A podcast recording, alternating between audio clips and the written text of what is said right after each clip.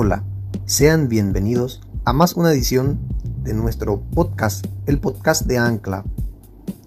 Hoy vamos a hablar sobre psicología, estilo de vida.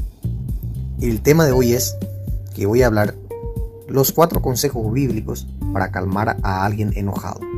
Vamos a hablar de Biblia, vamos a hablar de la palabra de Dios y cómo manejar la ira, o sea, cómo manejar a los airados en este caso. En nuestro diario vivir nos encontramos con distintos tipos de personas y debemos tratar de llevarnos bien con todos.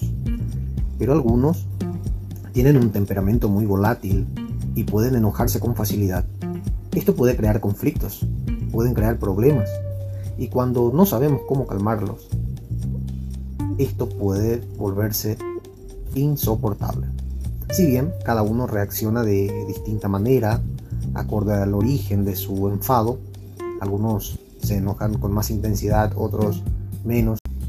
Estos consejos te ayudarán a saber cómo reaccionar cuando tengas que lidiar con alguien enojado, pero enojado aquellos que sí lo demuestran, aquellos que sí se escandalizan. Si usted tiene algún conocido que tiene este problema, entonces este podcast es para ti. En la Biblia encontramos algunos versículos que nos ayudan a calmar a alguien enojado. Cómo reaccionar, cómo lidiar con esta situación y cómo reaccionar con sabiduría en medio de una discusión. Aunque no parezca fácil, si sabemos aplicar estos consejos, mejoraremos nuestras relaciones interpersonales. Apliquemos estos consejos. ¿Cómo calmar a alguien enojado según la Biblia? El paso número uno es mantener la calma. Puede parecer ilógico mantener la calma cuando ves a alguien escandalizándose de rabia. Pues en la Biblia dice en Proverbios capítulo 15, verso 1, la respuesta amable calma el enojo, la respuesta grosera lo enciende más. Proverbios 15, 1. Evita decir palabras que aviven la discusión. Controla tu lengua y escucha con atención. Cuando sea tu turno de responder, hazlo con un tono relajado y tranquilo. De esta manera harás que la otra persona no se exalte y se apacigüe. Existen también otros casos donde hay personas que en un momento de ira llega a ofenderte. En estos casos, una respuesta pasible en el momento no sería de mucho provecho. Y sí, en un otro día, cuando esa persona esté un poco más calmada, a no ser que usted quiera hacer un, un ring de discusiones. Pero no es esta la intención de nuestro podcast. La intención de nuestro podcast es para no llegar a mayores, sí ser un mediador del problema, no ser un causante. Recuerda que tus palabras tienen mucho poder, así que elijan frases que no ofendan ni ataquen. No digas nada, es el paso número 2. Hasta el tonto pasa por sabio si se calla y mantiene la calma. En Proverbios 17:28 lo dice así. Hasta el tonto pasa por sabio si se calla y mantiene la calma. Hay personas que prefieren que se les deje solas cuando estén enojadas y en ocasiones ese es el mejor remedio. Cuando estás enojado, que te dejen solo. ¿Eres de esta clase de persona o conoces a alguien con este tipo de temperamento? Podemos decir que ese es el mejor remedio. Para no decir cosas con el calor de la piel, de poder ofenderle a alguien más apartarte del problema.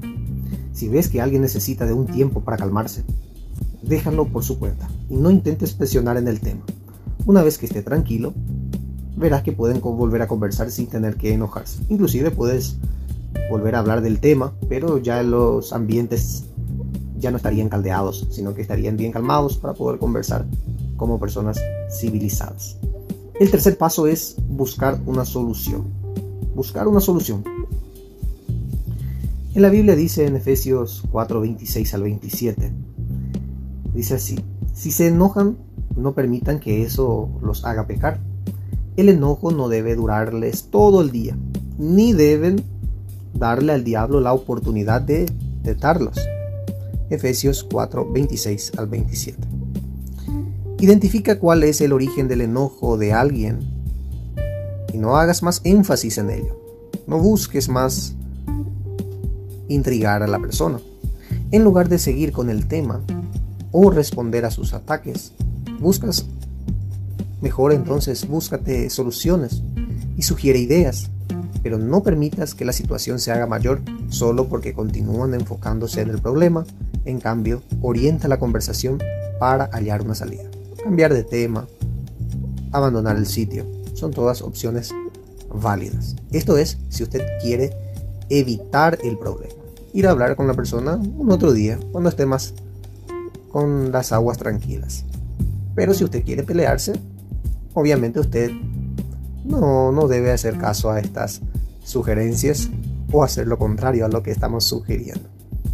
Pero nuestra intención no es esta, sino que traten de calmar a una persona enojada. El cuarto paso es no guardes rencor. En Eclesiastés 7:9 dice así: Si ya enojarse es malo, guardar rencor es peor. Eclesiastés 7:9. Cuando alguien está enfadado, se expresa con palabras que no utilizaría normalmente. Por lo tanto, no debes creer todo lo que escuches. Deja que la otra persona se exprese y no intentes responder con palabras aún más hirientes. Recuerda que si lo haces estarás agravando el problema en vez de eliminar. Para no pasar por esta clase de bochornos, de problemas, de bochinchería. Evita resentirte o guardar rencor a esa persona y procura conversar con él o ella después que le pase su enojo. Esto te ayudará a sentirte libre y perdonar si es necesario. Más hable con la cabeza caliente, con los problemas. Espera que eso pase. El paso número uno, mantén la calma. El paso número dos, no digas nada. El paso número tres es buscar una solución. El paso número cuatro, no guardes rencor. El tema de hoy fue los cuatro consejos bíblicos para calmar a alguien enojado. Muchas gracias por su tiempo, espero que les sirva y que Dios los bendiga. Será hasta la próxima.